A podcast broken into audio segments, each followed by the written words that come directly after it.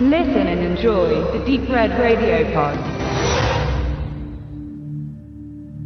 Vor einigen Wochen machte ich mich auf zum 29. Braunschweig International Film Festival.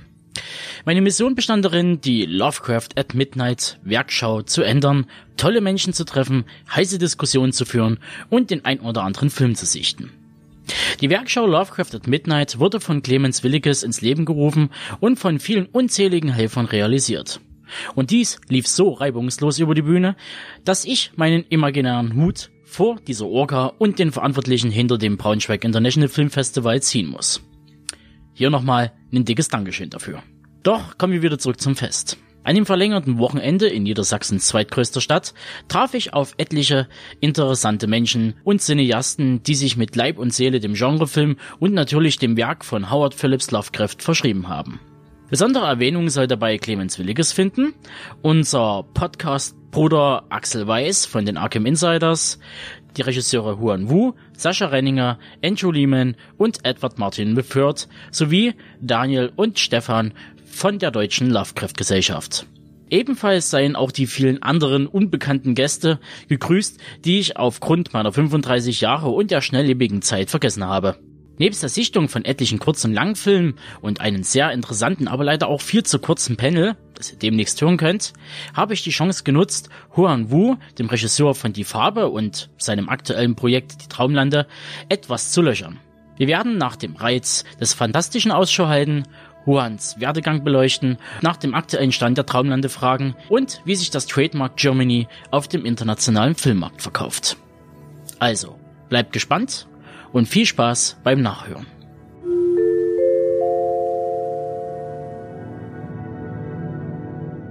Äh, vorweg erstmal vielen Dank, dass du dir die Zeit erübrigen konntest für dieses Interview. Kommen wir gleich zur ersten Frage. Also, wer ist Huan Wu? Was macht dieser und warum? Ja, hallo, danke für das Interview, dass ich hier äh, mich vorstellen darf und auch die Projekte, die ich mache. Mein Name ist Huan Wu. Ich bin Regisseur und Drehbuchautor und äh, ja, speziell im Bereich Lovecraft-Verfilmungen quasi hier hier tätig, weil ich mit dem letzten Film Die Farbe da äh, etwas hinbekommen habe, was auch die Lovecraft-Fans weltweit begeistert hat. Und da ich das diesen Erfolg dann erlebt habe, selbst dann auch beschlossen habe, dann eben weiter dran anzuknüpfen. Und das neue Projekt heißt Die Traumlande, welches momentan in der Entwicklung ähm, ja, sich befindet.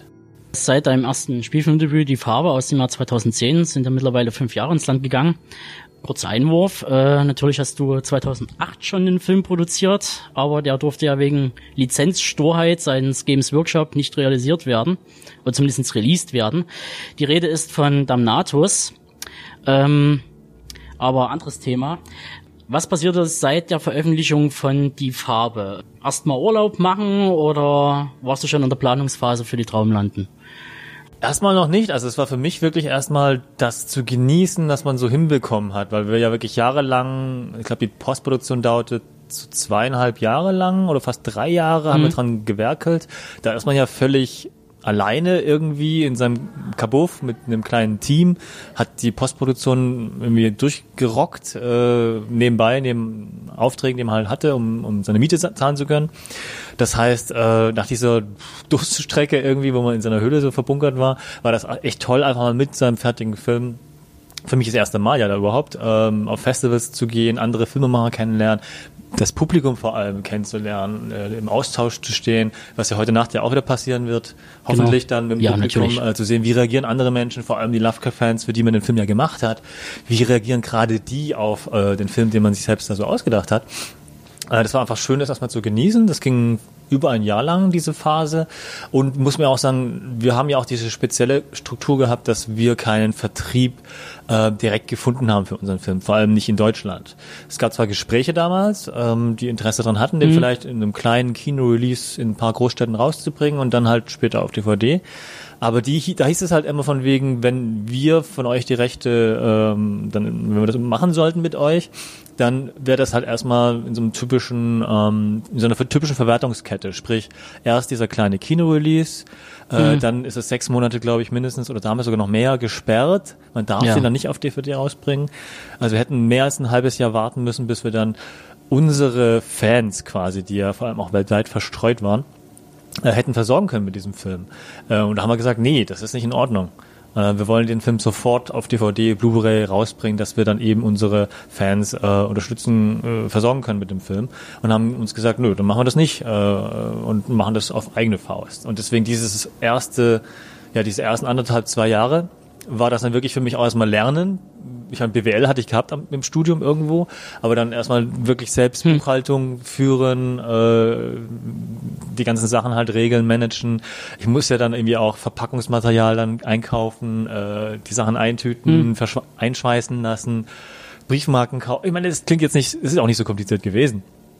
Aber trotzdem eine Sache, wo man erstmal äh, diesen Lerneffekt hatte und erstmal gucken musste, ja, wie funktioniert das Ganze überhaupt, so einen kleinen, so einen Mini-Vertrieb aufzubauen. Den habe ich ja Genau. nur für die Farbe dann auch gemacht. Ich habe es auch nicht vor, äh, das äh, grundsätzlich so irgendwie Verleih äh, zu werden, einen kleinen DVD DVD-Verleih irgendwie aufzubauen. Das war nur für diesen Film. Einfach auch für mich so ein Lerneffekt zu gucken, wie funktioniert das Ganze. Und äh, die Möglichkeit auch zum Beispiel über Amazon ähm, den Film dann zu verkaufen, was auch sehr gut funktioniert hat und bis heute auch läuft. Und für mich auch ein riesen, also auch emotional wieder so ein schöner Effekt war, den eigenen Film einzutüten in so eine äh, Versandtasche, selbst dann die Adresse draufzuschreiben, selbst die Briefmarke draufzukleben und dann mit so einem Karton voll mit äh, fertigen ähm, Versandtaschen eben dann rüber zu gehen äh, zur Post, zum Glück bei mir auch ums Eck herum und das dann in alle Welt rauszuschicken. Das war für mich äh, ein Teil von diesem Genuss, neben diesem Rumreisen auf Festivals sein, äh, den Film so, so zuzugucken dabei, wie das eigene Baby so Beine bekommt und, und in die Welt hinausgetragen wird. Äh, ja, das habe ich erstmal so ein bis zwei Jahre lang gemacht und genossen. Währenddessen haben wir schon, schon geguckt, was könnte das nächste Projekt sein, aber ähm, hatten wir auch noch nicht so richtig intensiv betrieben und auch noch nicht so das Gefühl, dass das Ding könnte es jetzt sein. Also waren sogar in der Phase skeptisch, ob dann das nächste Filmprojekt wirklich, ob das äh, ein Lovecraft-Film nochmal sein wird. Weil wir. Ja. erstmal nicht fündig geworden sind. Wer jetzt noch mehr zu die Farbe wissen möchte, dem empfehle ich natürlich ausdrücklich das mit Huan Wu geführte Audio-Interview mit Mirko Stauch und Axel Weiß von den Arkham Insiders.com zu finden als Folge 17. Ansonsten könnt ihr die Verlinkung zum Interview sowie alle noch erwähnenswerten Infos in den Shownotes auf die Radio nutzen. Nur so viel dazu. Mit dem Traumlandezyklus von H.P. Lovecraft widmest du dich ja mehr oder weniger zum wiederholten Male ja diesen Stoff, wie wir gehört hatten äh, und vor allen Dingen der fantastischen Literatur vermehrt als sonst.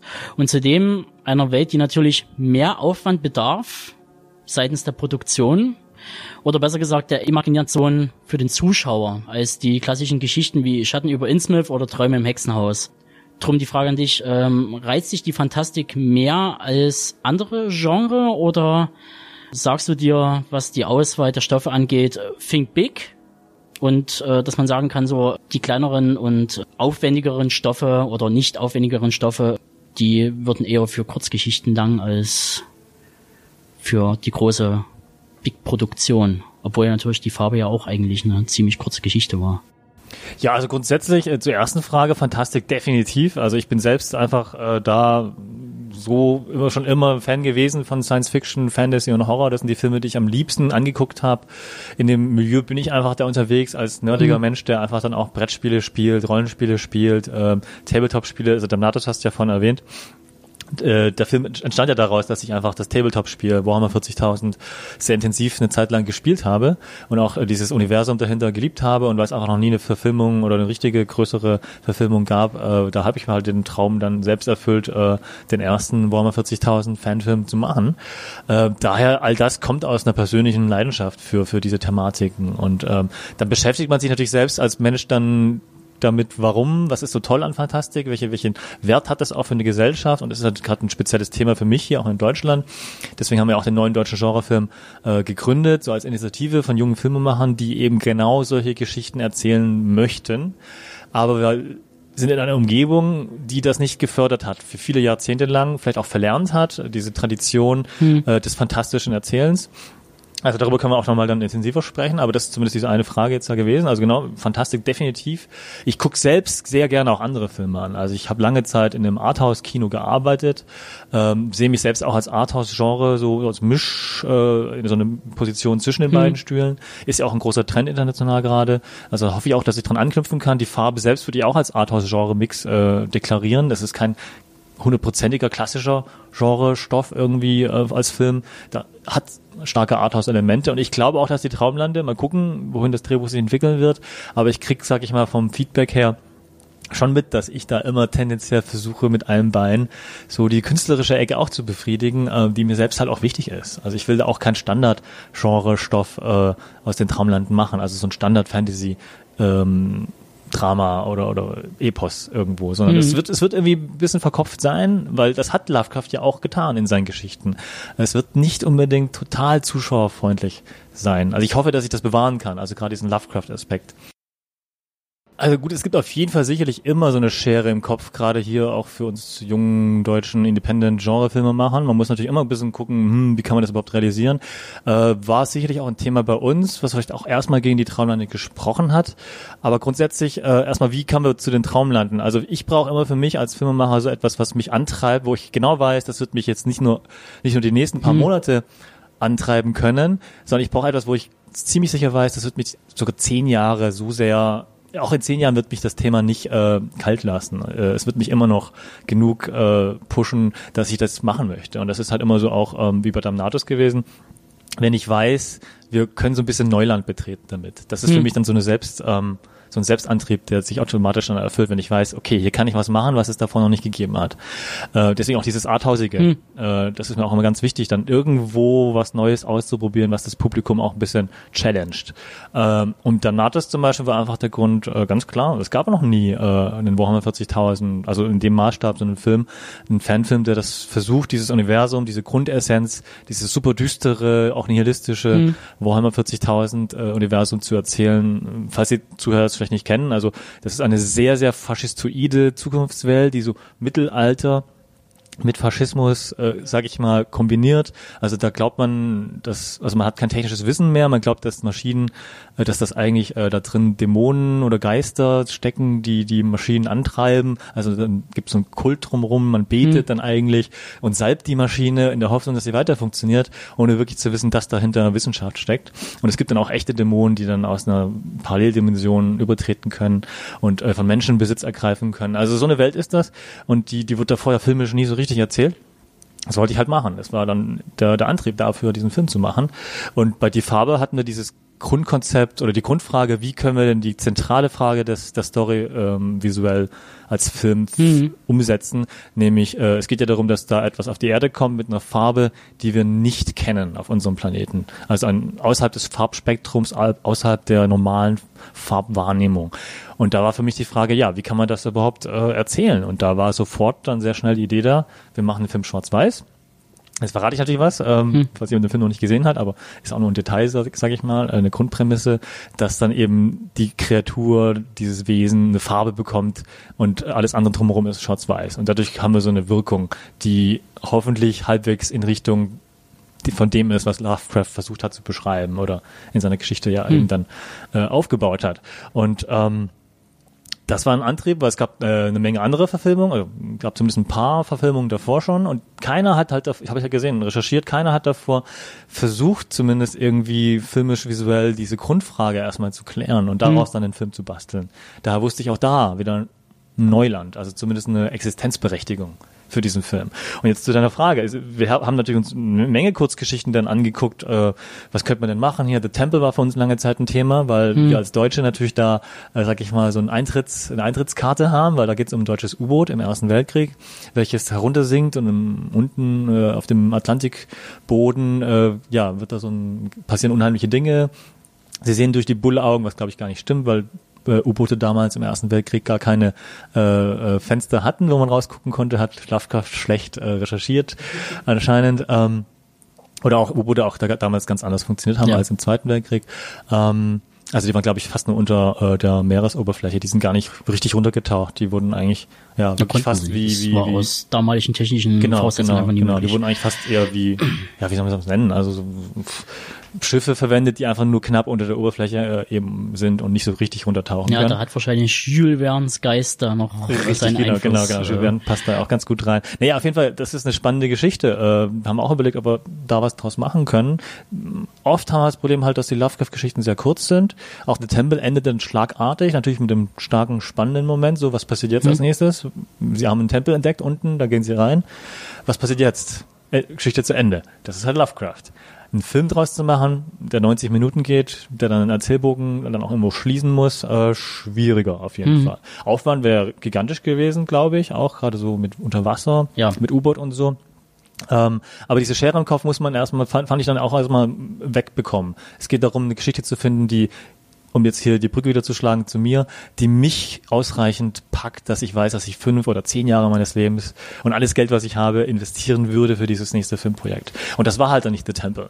Ähm, aber eben dann die Traumlande, weil eben, Ja. ich gesehen habe, niemand hat bisher das wieder, wie bei Danatos auch das Thema damals, niemand hat bisher versucht, äh, die Traumlande filmisch als Spielfilm umzusetzen. Es gibt zwar so einige Animationskurzfilme, auch von den einzelnen Geschichten, ähm, aber erstens ist es Animation und zweitens ist es eine direkte Verfilmung wieder von einer einzelnen Geschichte. Und auch da haben wir nämlich das Problem, ich glaube nicht, dass man aus irgendeiner der einzelnen Traumlande-Geschichten, also um das kurz zu erwähnen, es ist ein Geschichtenzyklus, äh, der auch nur lose zusammenhängt, der von Lovecraft nie geplant war, irgendwie zusammenzuhängen. Die spielen halt nur alle so in derselben Welt oder derselben Traumthematik.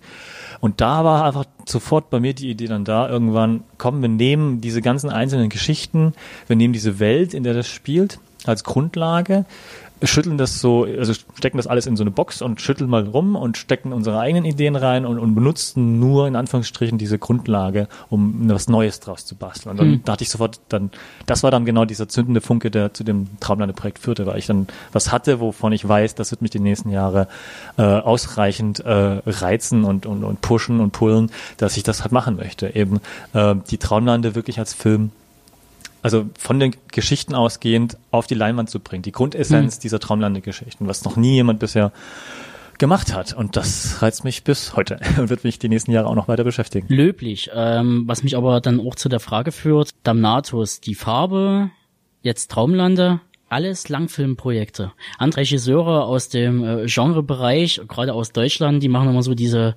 berühmt-berüchtigten Fingerübungen, dazwischen mal ein paar Kurzfilme, äh, warten auf das nächste richtig große Projekt.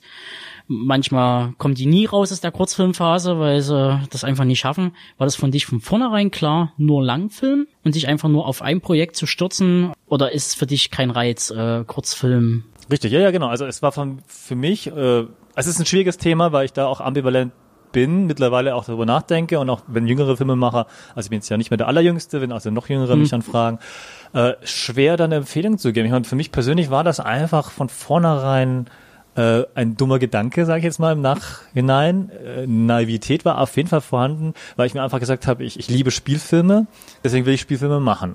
Hab zwar auch mit so zwei, drei kleinen Fingerübungen auch mal angefangen, also rein technisch da mal ausprobiert, aber pff, es ist auch nicht wirklich, was man angucken könnte oder anschauen sollte. ähm, der Gedanke war einfach sofort da. Ich will halt Spielfilme machen und ich glaube, das ist an sich auch nicht doof gewesen, denn dann lernt man auf eine andere Art und Weise Filme machen. Man lernt gleich in größeren Maßstaben zu denken, in, in größeren Erzählbögen auch zu denken. Äh, man ist auch gleich konfrontiert mit den heftigen Anforderungen, die ein Spielfilm, sag ich mal, psychisch und physisch und materiell äh, mit sich bringt. Also ich hatte auch Gespräche mit zum Beispiel Produzenten, ähm, die zu mir gemeint haben, dass meine Biografie super interessant ist, weil sie einfach sehen, das ist ein Regisseur, der hat einfach jetzt schon zumindest hier zwei Langfilmprojekte gemacht. Das ist schon ein Unterschied zu dem Regisseur, der vielleicht nur Kurzfilme, wie du sagst, gemacht hat bisher, der vielleicht äh, stilistisch sich schon irgendwie weiterentwickelt hat, weil er schon durch die Kurzfilmprojekte, weil die einfacher zu machen sind. Man kann auch mehr machen in der Zeit. Ich habe ja Jahre reingesteckt für meine beiden jeweiligen Spielfilme. Der konnte sich also st- stilistisch schon mal der ist feiner äh, austariert, sag ich mal. Öfter, öfters sind solche Leute, weil sie mehrere, was sie in derselben Zeit 20 Kurzfilme gemacht haben oder, oder 10, äh, sind die schon stilistisch weiter vielleicht, wissen schon genauer, wie, wie sie rangehen und was, wie sie was rüberbekommen.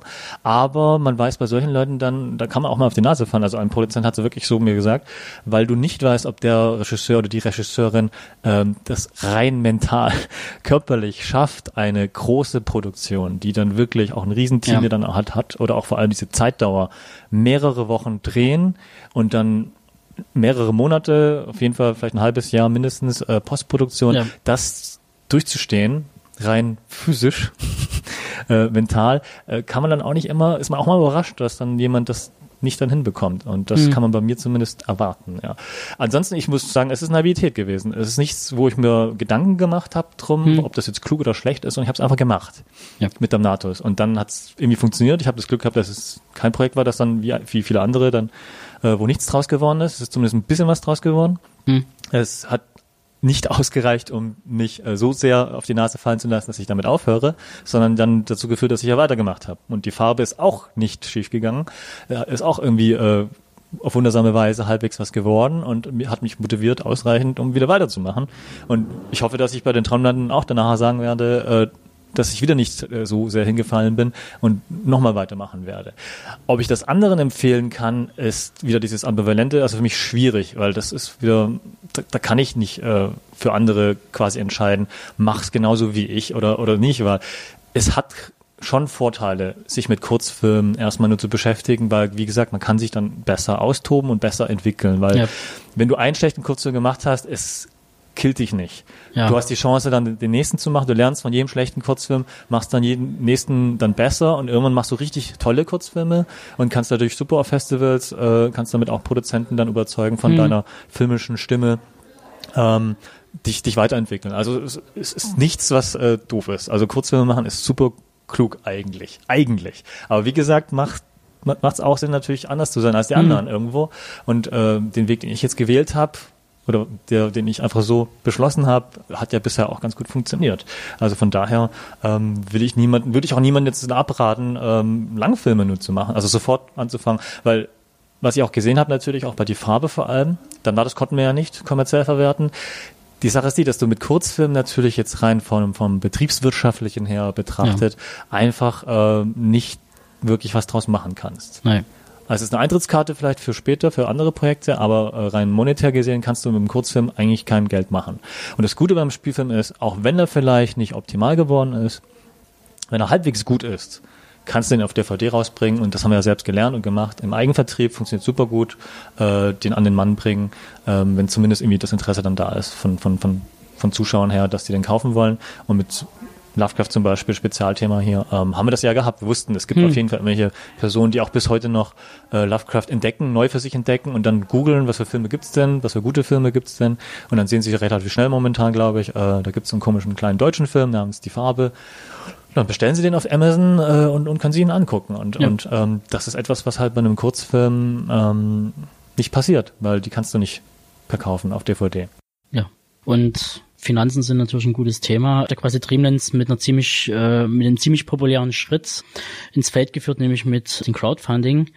Und sagen ja einige, dass man Crowdfunding eher zu Werbezwecken nutzt, als wirklich eine Finanzierung zu erreichen. Ich denke, bei euch traf ja eher beides zu. Oder wie hat sich dieser Schritt für euch bemerkbar gemacht? Ja, absolut. Also ich würde auch immer sagen, dass Crowdfunding vor allem erst einmal ein Instrument ist, um dann dein Publikum zu erreichen und, und zu, dass man sich gegenseitig findet sozusagen. Ähm, das ist der, der, der Hauptwert irgendwo. Also auch bei kleineren Crowdfunding-Projekten, dass man eben wirklich dann mal sehen kann, wie viele Menschen können wir, sind denn wirklich hinter diesem Projekt, Hm. wie viele können wir erreichen, davon überzeugen.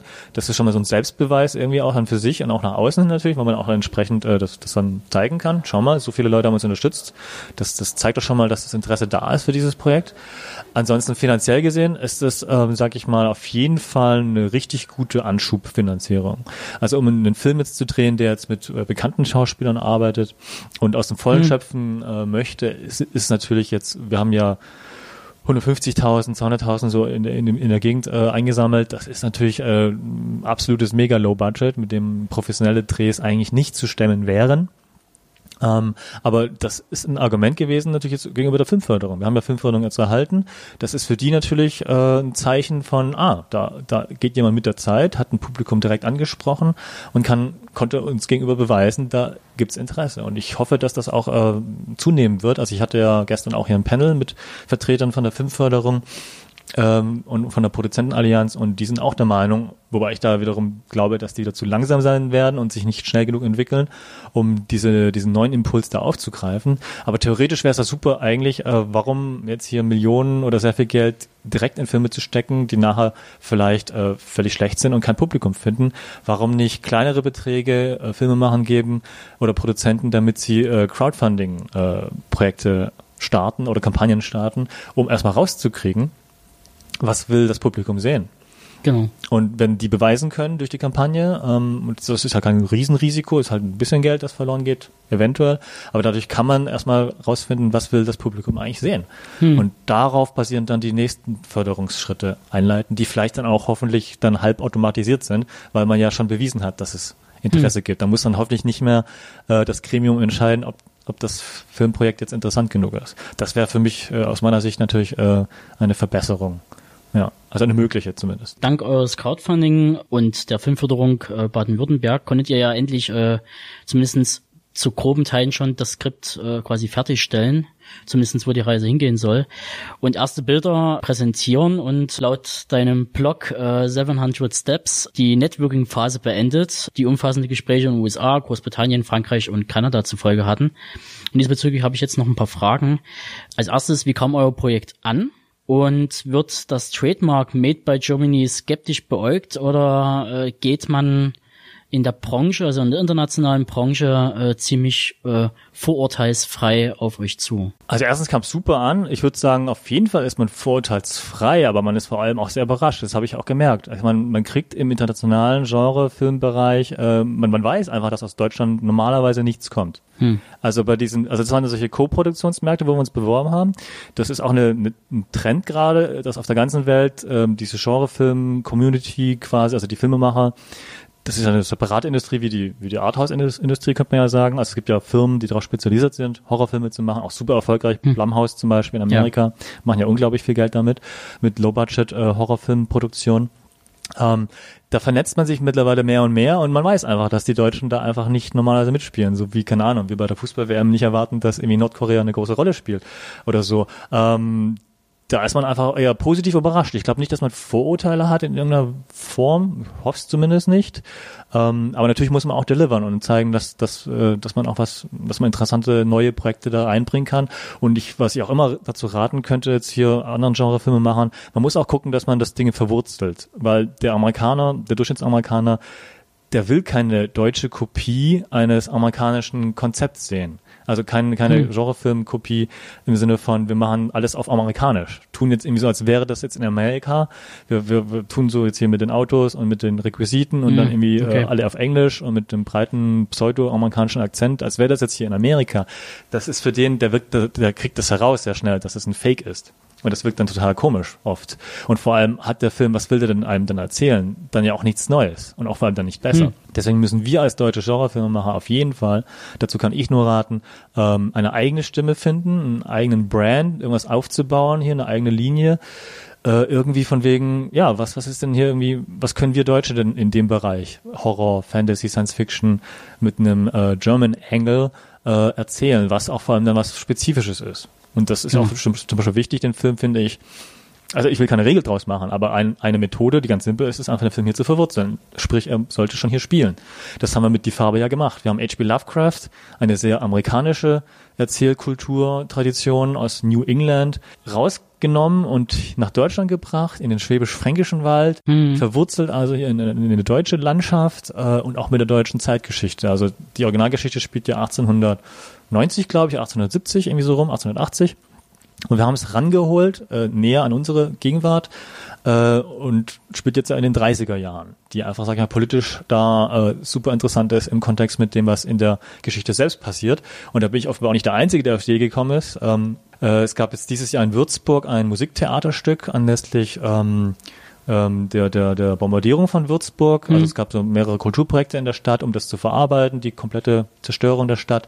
Und da hat sich anscheinend der äh, Opernregisseur, der Musiktheaterregisseur, wohl auch Lovecraft-Kenner, vielleicht auch mal einen Film gesehen, ich weiß es nicht, habe nicht kennengelernt, aber er hat auch dann entschieden, ich mache ein Musiktheaterstück, äh, H.P. Lovecraft und verknüpfe diese Bombardierung damals, diese Zerstörung der Stadt, da kommt was runter, zerstört alles, breitet sich aus, äh, eben auch mit dem Dritten Reich zu, zu spiegeln irgendwie auch da. Also die, Hm. die Thematik mit der Zerstörung, Zweiter Weltkrieg, da kommt was und, und vernichtet das ganze Leben.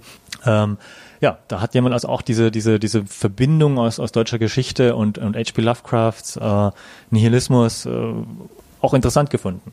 Und das ist etwas, was ich halt auch gemacht habe. Und ich glaube, das ist etwas, was viele Genrefilmemacher tun sollten, wenn sie auf die internationale Bühne wollen, weil eben die im Ausland auch erfahren möchten, was habt denn ihr aus eurem Land, aus eurer Kultur heraus zu erzählen, Genau. die, die anders ist als das, was wir selbst ma- produzieren. Ja. Du hattest vor uns schon das erwähnt sozusagen mit der Amerikanisierung. Ihr habt euch ja entschieden, bei den ersten Bewegtbildern mit dieser, mit dem englischen Ton zu versehen. Wie hat sich das für euch bezahlt gemacht? Weil du meinst in dem Interview, dass ihr mit diesem Schritt etwas gehadert habt. Also ihr äh, englischsprachige Schauspieler genommen habt für euren Teaser sozusagen. Also sprichst du von den Traumlanden jetzt? Ja, genau, von den das- Traumlanden. Weil bei die. Farbe haben wir ja auch den Anfang, dass da erst Englisch gesprochen Genau. wird. Aber halt Traumlande speziell. Ja, also persönlich genau. Ich würde nämlich den Film ganz gerne wie die Farbe auch äh, auf Deutsch drehen, weil der Film wird, es kommt in Teasern überhaupt nicht raus. Äh, der Teaser ist, sag ich mal, relativ, äh, der ist noch unverwurzelt. Da geht's ja, da sieht man, sieht man ja nur eine Hütte und dann gehen sie ja, da sehen sie ja das Schiff und so. Ähm, da hat man noch keine Verwurz- Verwurzelung spürbar im Bild zu sehen, aber für mich nach wie vor, und ich hoffe, da wird auch sich nichts dran ändern, ähm, in der Entwicklung des Films, in der weiteren, der Film findet auf jeden Fall im Deutschen Reich statt. Ob es jetzt 20er Jahre oder 30er Jahre werden sein werden, weiß ich noch nicht genau. Das könnte auch 1907 sein, glaube ich. War lange Zeit äh, mal im Raum. Also die, die Kaiserzeit vor dem Ersten Weltkrieg.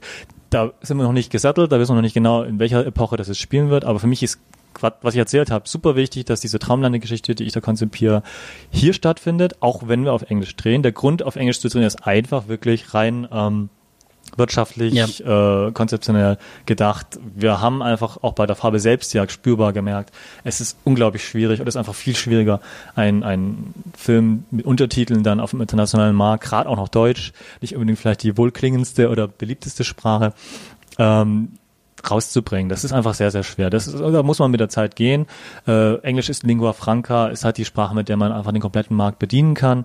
Daher wird der Film definitiv auf Englisch gedreht. Ich würde gerne, wie gesagt, den auf Deutsch drehen, aber momentan ist äh, der Plan, auf Englisch zu drehen.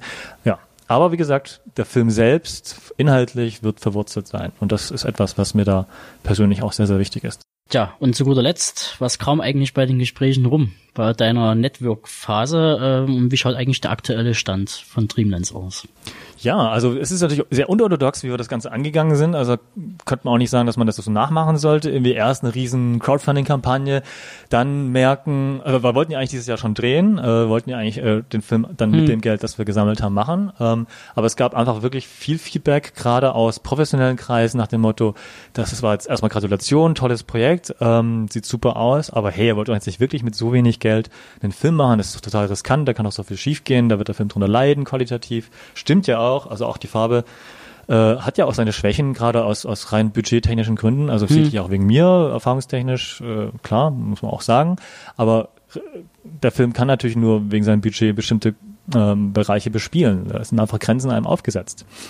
Ähm, da habe ich mir dann selbst gesagt, ja, da haben die anderen wohl schon recht und äh, wurde mir halt oft dann empfohlen, geh doch jetzt den normalen Weg, also mit Filmförderung, Filmproduzenten kennenlernen, geh auf diese ganzen Filmmärkte, also Ja, beschäftige dich mit der Branche, versuche da jemanden zu finden, der dich unterstützt und das Ganze dann in, in größere Bahnen leiten kann.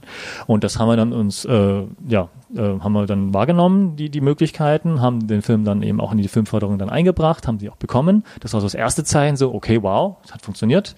Also wir haben auch nicht unbedingt dran geglaubt anfangs, dass das klappen würde. Fantasy-Film in Deutschland mit so Crowdfunding ist auch völlig neu für, für die Filmförderung in Baden-Württemberg, glaube ich das allererste Mal, dass ein Projekt so aufgestellt war und zu denen herangekommen ist.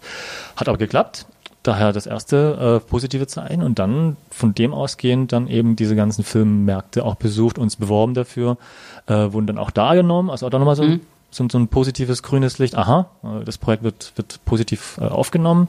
Und da hatten wir diese Chance, eben in Montreal war das, ähm, während des Fantasia Filmfestivals, das ist eines der größten Genre Filmfestivals der Welt. Äh, die haben seit einigen Jahren diese Co-Produktionsmärkte und auch die vernetzen sich mehr und mehr mit den Europäern. Es gibt mittlerweile seit letztem Jahr oder seit zwei Jahren einen, einen Schwester, ähm, Schwester-Co-Produktionsmarkt in Brüssel gerade um die nordamerikanischen und die europäischen Genre-Filmemacher mhm. besser miteinander zusammenzubekommen. Und wir haben uns beworben und genommen. 150 Einreichungen gab es, glaube ich, und, und 15 Projekte oder so wurden genommen. Wir waren eins dann davon.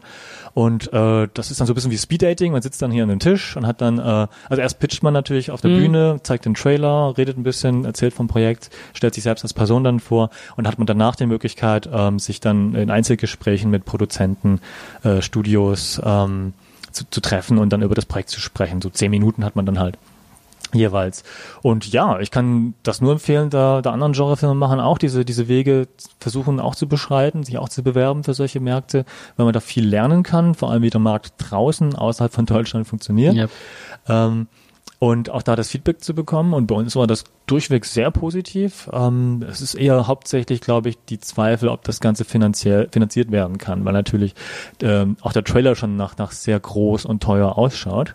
Ähm, da müssen wir natürlich auch ein bisschen die, die Zweifel zerstreuen. Das hängt natürlich vom Drehbuch dann ab, weil wir ja im Drehbuch auch dann zeigen können, äh, es ist jetzt nicht ein Herr der Ringe oder sowas. Es ist kein Film, äh, weil du ja vorhin auch von, von Budgets gesprochen hast und von, von ich ja von der Schere im Kopf.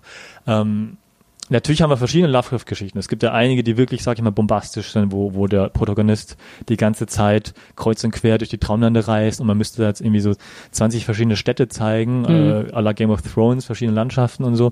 Haben wir nicht direkt so vor. Man kann auch kleinere Geschichten in diesem Setting erzählen.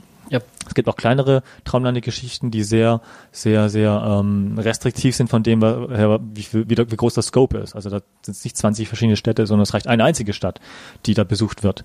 Ähm, das kann man also auch in einem kleineren Rahmen erzählen. Und das ist etwas, was wir halt in der Kommunikation dann mit diesem Produzenten dann mal klar machen mussten, von wegen, ja, das sieht jetzt extrem teuer aus, unser Trailer, ähm, oder wie, wie das vielleicht klingt mhm. mit Traumlande, aber es muss jetzt nicht so ein mega Monster-Fantasy-Film sein. Den kann man auch mit weniger Geld machen. Ja, und auf jeden Fall jetzt sind viele Leute erstmal haben so den, den ersten Köder geschluckt, sage ich mal, und sind interessiert weil gerade die Amerikaner natürlich auch wissen, dass Lovecraft eine große Marke ist, also gerade mhm. auch drüben bei denen. Ähm, daher ist es auch anders in Deutschland, da muss man erstmal erklären, was ist überhaupt H.P. Lovecraft. Und in Deutschland sowieso, ja, mhm. Fantasy und so, hm, schwierig, fantastische Filme, muss man auch erstmal da viel ähm, Argumente, Argumente erstmal liefern, warum man sowas machen sollte, muss man drüben nicht unbedingt. Auf jeden Fall warten jetzt alle Kontakte, die wir gesammelt haben jetzt in unserer Networking-Phase dieses Jahr ähm, auf das Drehbuch, das Fertige dann und dann hoffentlich geht's dann los mit der Produktion. Ist dann hier die Angst, dass, weil du ja schon mal meintest, gerade jetzt äh, im Zuge der des Panels äh, beim Braunschweig International Film Festivals ähm, zum Thema Crowdfunding und wie die Verwertungsgesellschaften oder besser gesagt die TV-Landschaft, Kinolandschaft äh, drauf reagiert, hat es ja schon gemeint, so dass das alles sehr müßig ist und die Leute kommen nicht so richtig aus dem Knick. Ist dann irgendwie so eine Angst im Hinterkopf, wenn du jetzt den regulären Weg gehst, dass sich das Projekt Dreamlands so weit nach hinten eventuell schiebt, weil äh, die Leute nicht vorwärts kommen? Ja, absolut. Also ich, ich hadere selbst fast tagtäglich damit, weil ich bin einfach als Independent-Filmemacher bisher so gewohnt, hm. ähm, ich kann die Dinge so machen, wie ich will und vor allem auch mit einer gewissen Geschwindigkeit. Darunter leidet dann vielleicht eventuell das, die Qualität so ein bisschen, das ist aber typisch für Independent-Filmemacher und diese Kultur kennen wir ja auch aus Amerika. Ich meine, die großen, tollen Filme aus den 80er Jahren, John Carpenter zum Beispiel, ist auch so ein Typ. Äh, oder dann später ja auch die anderen dann, äh, Tarantino, alle Tarantino und äh, äh, wie heißt er nochmal, verdammt, ähm, sein Kollege Rodriguez. Yep. Robert Rodriguez. Also diese, diese Mentalität, die liebe ich einfach, weil die, ich die selbst in mir drin sehe. Ähm, man hat eine Idee, man ist begeistert davon, äh, man will sie durchziehen, man glaubt daran und, und macht es dann einfach auch. Und zack, und dann ist der Film da. Vielleicht leidet dann, wie gesagt, die Qualität hier und dort so ein bisschen dran, aber die Vision ist halt spürbar. Selbst bei Danato der ja wirklich teilweise amateurhaft ist, mit Amateurdarstellern, mit Kumpels gedreht. Äh, ich glaube auch, selbst wenn man den Film anguckt, spürt man, dass da eine gewisse Vision da war, eine gewisse Energie. Gut, das, da liegen ja auch Jahre dazwischen und auch, da ist auch ein gewisser Werdegang ja auch zu sehen. Also genau. Ähm, genau. Für mich im Rückblick war das ein tolles Projekt, weil ich unglaublich viel damit gelernt, äh, dabei gelernt mhm. habe und vor allem ich konnte machen, was ich wollte und auch mit einer gewissen Geschwindigkeit. Ich musste nicht jahrelang äh, warten auf, auf Beschlüsse von, von anderen Personen und, und, und, und die ganze Zeit diese Angst im Hinterkopf, ja Hm. genau, kommt das überhaupt zustande mit der Finanzierung, vergeude ich nicht gerade total viel Zeit äh, und die Energie, die ich habe und die Begeisterung für das Projekt, ich meine, wie gesagt, ich suche meine Projekte ja, wie erklärt, ja so aus, dass ich schon weiß, dass sie mich mehrere Jahre Hm. ähm, begeistern können, aus gerade diesen Gründen, aber selbst trotzdem habe ich natürlich auch die Angst, dass vielleicht auch bei den Traumlanden irgendwann die, die Energie dann weggeht, so ein bisschen. Ähm, man will ja als Filmemacher in dem Moment, wo die Energie am höchsten ist, innen drin, die Kreativität Ja. am stärksten ist, das am besten sofort machen. Und das haben natürlich alle Filmemacher hier in Deutschland oder generell. Äh, Diese Finanzierungswege sind halt langwierig, werden immer langwieriger anscheinend, weil es halt immer weniger Privatinvestoren gibt, die halt dann mal entscheiden, wie in Amerika es eher ist, von wegen, zack, peng, wir machen das jetzt. Ähm, ich finde das Skript gut, äh, das Geld ist da und wir, wir investieren das jetzt sofort und drehen sofort machen das so schnell wie möglich. In Deutschland muss man oder in Europa allgemein erstmal diese ganzen Filmförder äh, Ketten äh, abgrasen und gucken, wo ko- kommt das Geld her, wie können wir das zusammenschnüren finanziell, wo wird denn überhaupt gedreht. Das kann sehr, sehr lange dauern, bis man äh, das Budget ähm, erreicht hat, das man haben Hm. möchte. Ähm, ja, daher, wie gesagt, ja, ich hadere damit fast jeden Tag, weil ich, weil es einfach unter den Zehennägeln brennt. Ähm, aber momentan bin ich auch zufrieden mit dem Stand, den wir haben. Es läuft nicht schlecht mit dem Projekt, es läuft ganz gut. Hm. Ich hoffe einfach, dass sich das alles äh, nachher rentieren wird. Das hoffen wir alle. Weil, genau, verzögern tun wir uns auf jeden Fall. Ähm, Ja. Es wird auf jeden Fall länger dauern. Lieber ein bisschen warten, als dann völlig überstürzt äh, ans Werk gehen. Tja, da bedanke ich mich erstmal für das Interview, für das kleine, feine und doch etwas länger geworden. Und ja, wie immer hat der Gast das letzte Wort. Also mach Werbung für dich. Oder für die Journale, weiß ich nicht. Oder für den neuen deutschen Genrefilm oder für Dreamlands. Ja, aber ja, genau. Also ich würde sagen einfach genau. Vielen Dank für das Interview und ähm, dann sehen wir uns ja dann demnächst hoffentlich wieder dann während der Genrenale. Ja. Das ist ja nochmal dann die Möglichkeit hier äh, generell neudeutscher Genrefilm über die Thematik zu sprechen. Wo steht der Genrefilm allgemein? Und hoffentlich kommen dann auch viele Zuhörer direkt dann selbst zum Festival, um sich äh, selbst ein Bild zu machen. Weil wie gesagt, mit den Traumladen wird es leider noch ein paar Jahre dauern wohl, bis der dann rauskommt. Aber bis dahin gibt es noch eine Menge Kollegen und Kolleginnen, die auch sehr schöne, tolle Kurzfilme und Langfilme machen und machen werden.